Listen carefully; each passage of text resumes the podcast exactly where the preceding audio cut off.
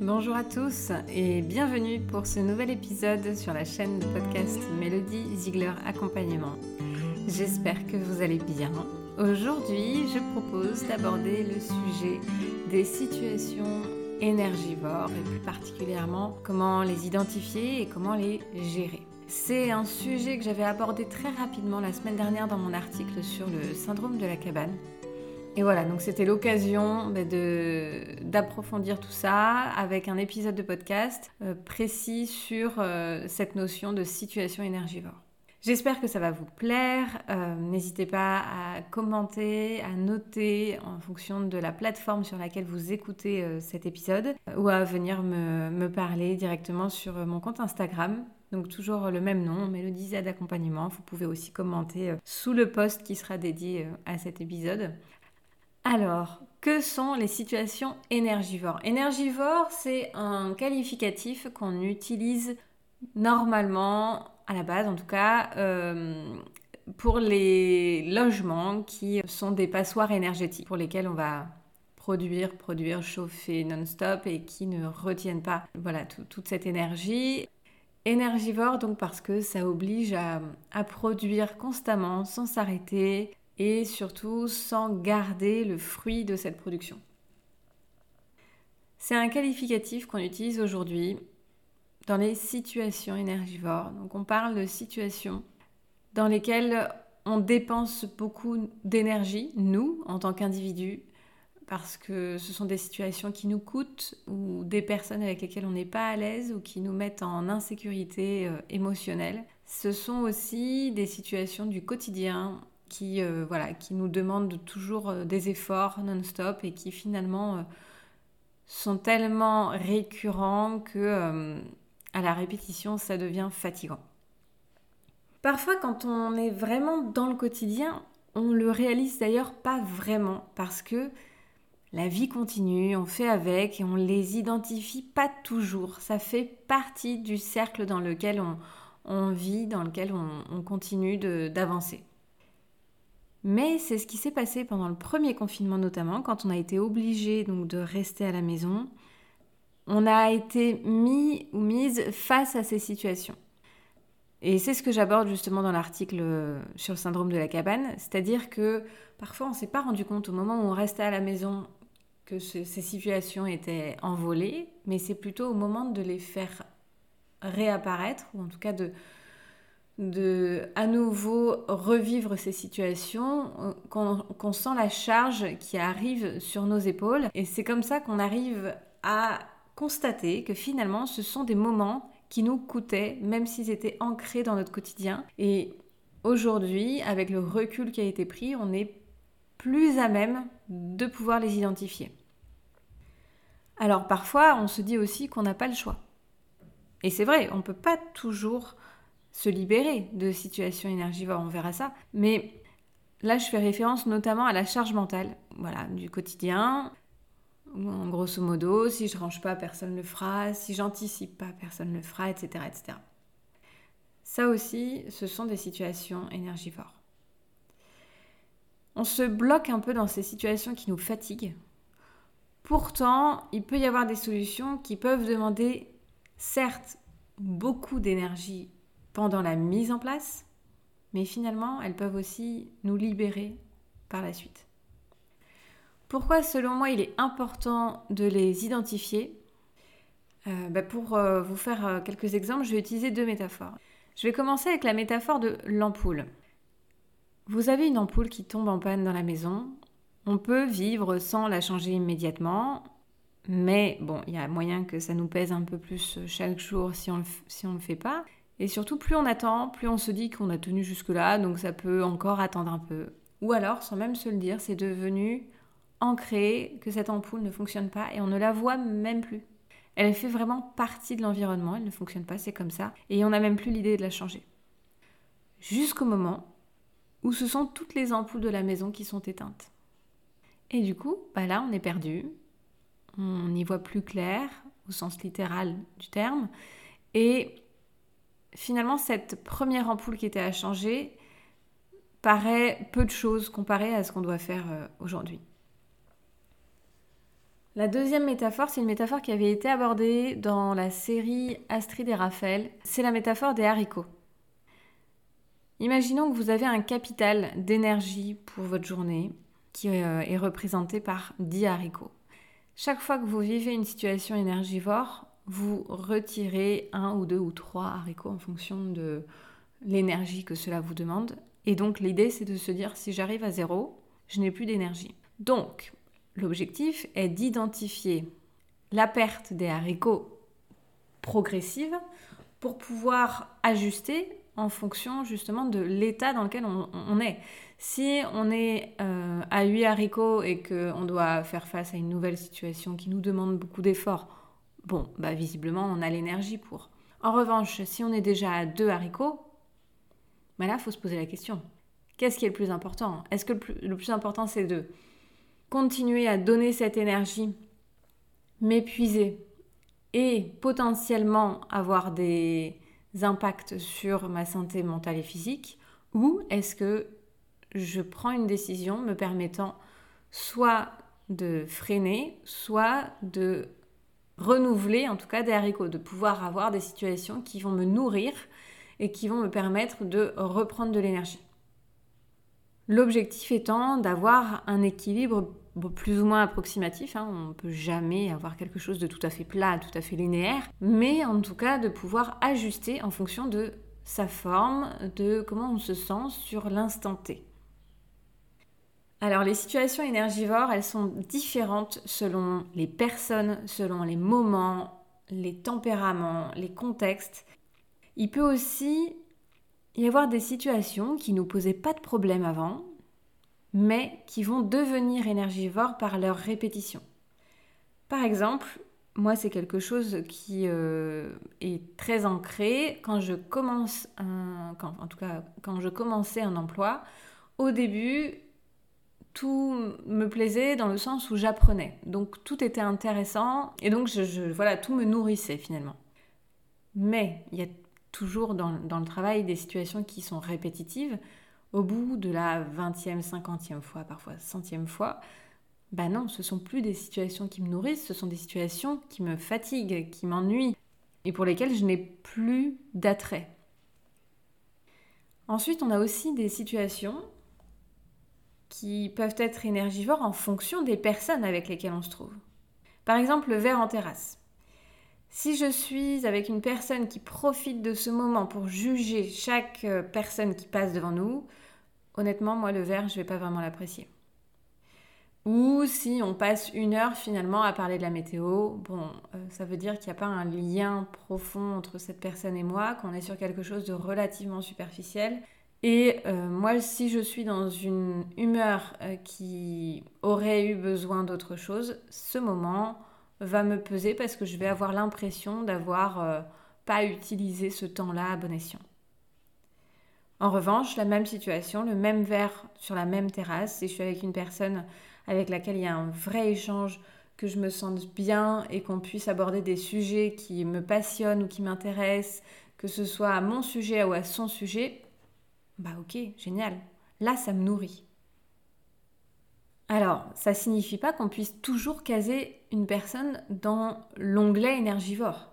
Parce que parfois, ça dépend aussi de son humeur, ça dépend du contexte dans lequel euh, bah, je vais croiser cette personne, et ça dépend aussi des personnes qui sont autour. On connaît tous, je pense, des individus qui changent parfois un petit peu, parfois beaucoup, de personnalité en fonction du public entre guillemets, qui les entourent. Et ça dépend aussi de nous. Nous aussi, on a notre humeur. Nous aussi, on a nos attentes, qu'elles soient plus ou moins conscientes. Et on a des besoins qui ne correspondent pas toujours avec ceux des autres, même s'il s'agit d'une personne dont on se sentirait proche 90% du temps. C'est ce qui rend les situations énergivores difficiles à identifier à 100%. Et c'est aussi ce qui peut les rendre complètement imprévisibles. Alors sur ces situations imprévisibles, à nous bah, de savoir nous protéger, soit en prenant du recul, soit en acceptant d'interrompre, même si c'est de manière anticipée, le moment. Alors bien sûr, il y a toujours des moments où certes, ça va nous coûter ou on va ressortir de là où on sera un peu vidé, mais finalement, ça fait aussi partie du quotidien, ça fait partie des liens d'amitié, des liens d'amour, et il faut les vivre, ces situations-là. Je pense à des, proches qui seraient dans le besoin. Là, on a, on a, ça me paraît assez logique de prendre ce temps-là pour eux, à condition, encore une fois, qu'on ne soit pas dans la répétition, que ce, soit que ce ne soit pas toujours la même personne qui ait toujours le même besoin et qu'on s'épuise dans l'aide finalement et le soutien que l'on apporte à l'autre. Si c'est une relation saine, dans laquelle il y a un rapport donnant-donnant, si on sait qu'on peut compter aussi sur la personne, bon bah là bien sûr que c'est ok de prendre sur soi, c'est ok de, vivre ce moment même si euh, c'est pas euh, tout beau tout rose. C'est pas l'idée hein, du, du, paragraphe ici. Pour toutes les situations qui sont prévisibles, en revanche là on a euh, la main sur leur amélioration finalement et la façon de mieux les gérer. Déjà, on peut tenter de créer une nouvelle organisation. On peut aussi assumer de refuser une invitation.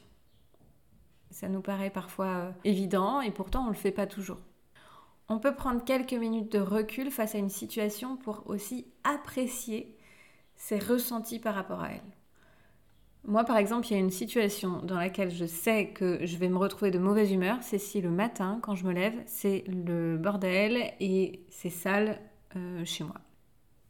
Donc l'idée, c'est que même si ranger, ça ne me fait pas plaisir non plus, hein, je, je c'est pas un kiff de ranger euh, chez moi.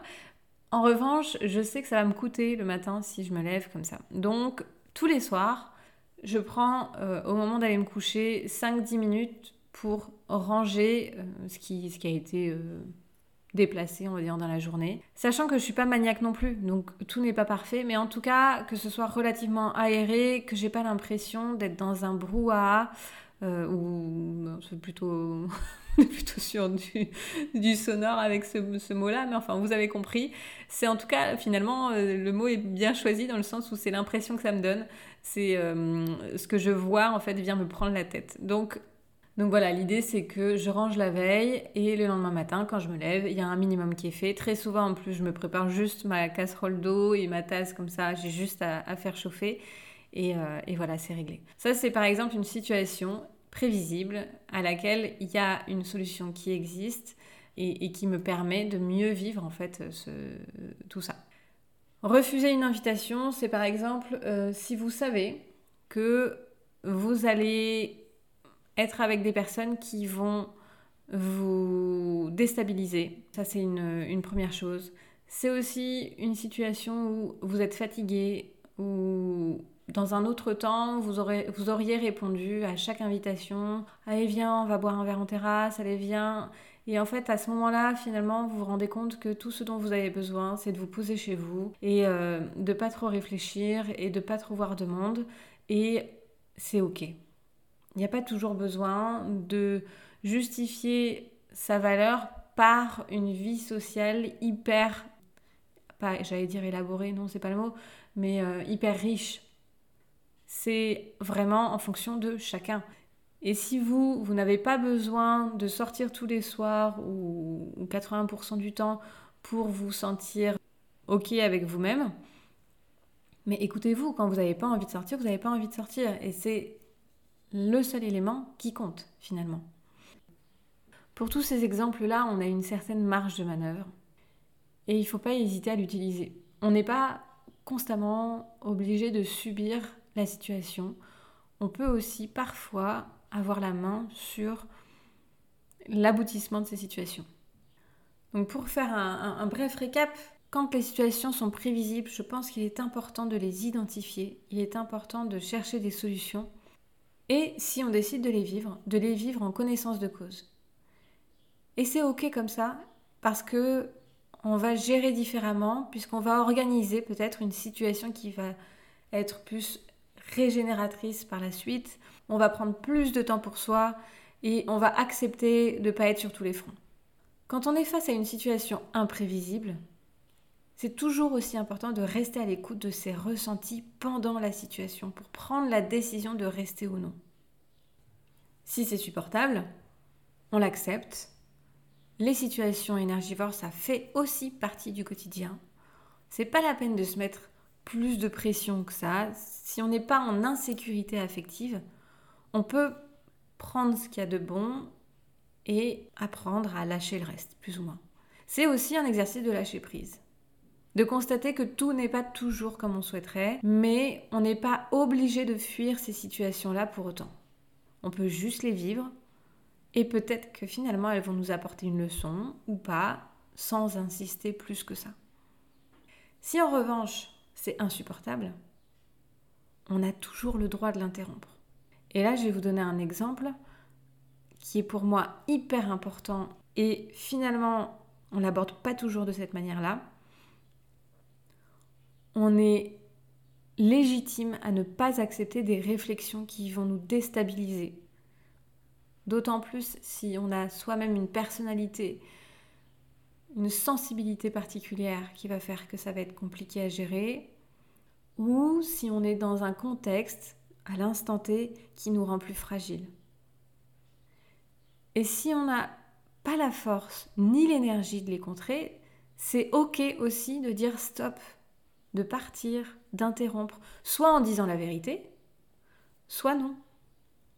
En fait, l'important, là, à ce moment-là, c'est soi. C'est de suffisamment s'écouter et se respecter pour sortir d'une situation qui nous fragilise encore un peu plus. Je vous souhaite vraiment de vous poser régulièrement pour porter un regard neuf sur votre quotidien, vos habitudes, vos envies et de faire le tri. Qu'est-ce que je garde? Qu'est-ce que je modifie? Et qu'est-ce que je refuse?